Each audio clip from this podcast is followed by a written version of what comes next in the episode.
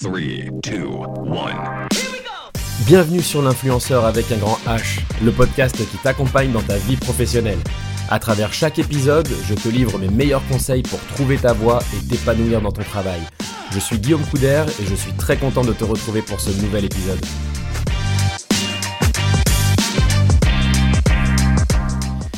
Dans cet épisode, j'ai bien envie de te parler d'une question qui fait toujours un peu stresser les candidats en entretien d'embauche, Pourriez-vous me citer trois qualités et trois défauts?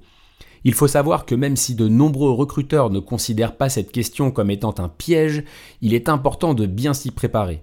L'idée, c'est de trouver des qualités et des défauts qui peuvent être illustrés avec des exemples concrets et qui correspondent aux compétences exigées pour le poste visé.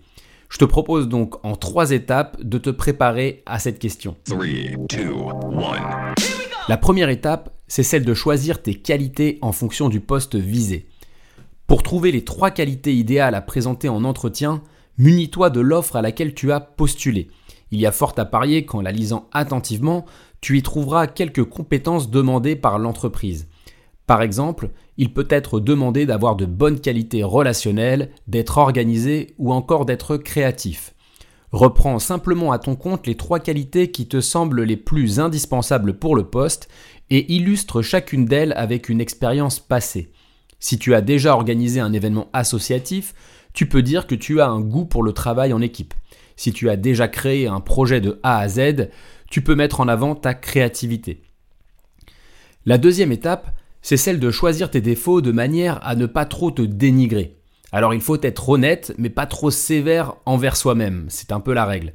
Choisis des défauts qui ne sont pas trop gênants dans le cadre professionnel et qui peuvent être compensés par tes autres qualités. Par exemple, tu peux dire que tu es un peu perfectionniste, mais que cela te permet d'être très méthodique dans ton travail.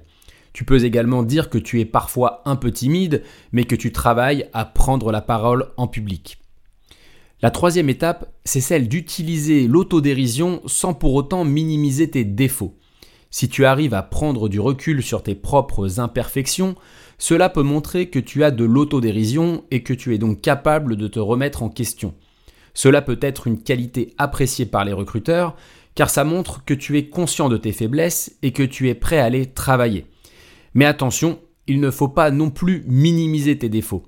Il est important d'être honnête et de montrer que tu as conscience de tes limites, mais sans pour autant te dénigrer. Il faut en fait bah, trouver un juste milieu.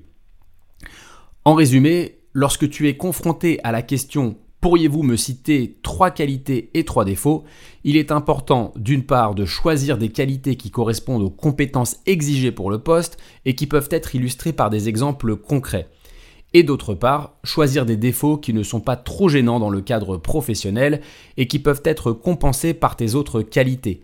N'oublie pas d'utiliser l'autodérision, mais sans pour autant minimiser tes défauts.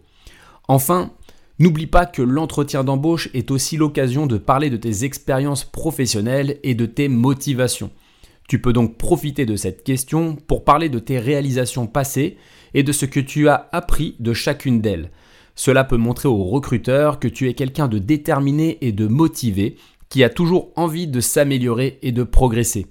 Il est également important de ne pas oublier de mettre en avant tes centres d'intérêt et tes passions.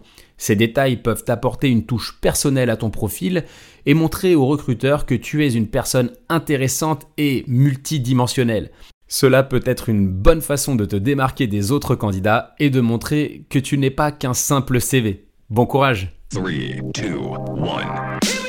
L'influenceur avec un grand H, c'est fini pour aujourd'hui.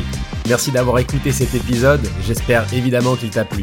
Si tel est le cas, n'hésite pas à t'abonner pour ne pas louper le prochain. A bientôt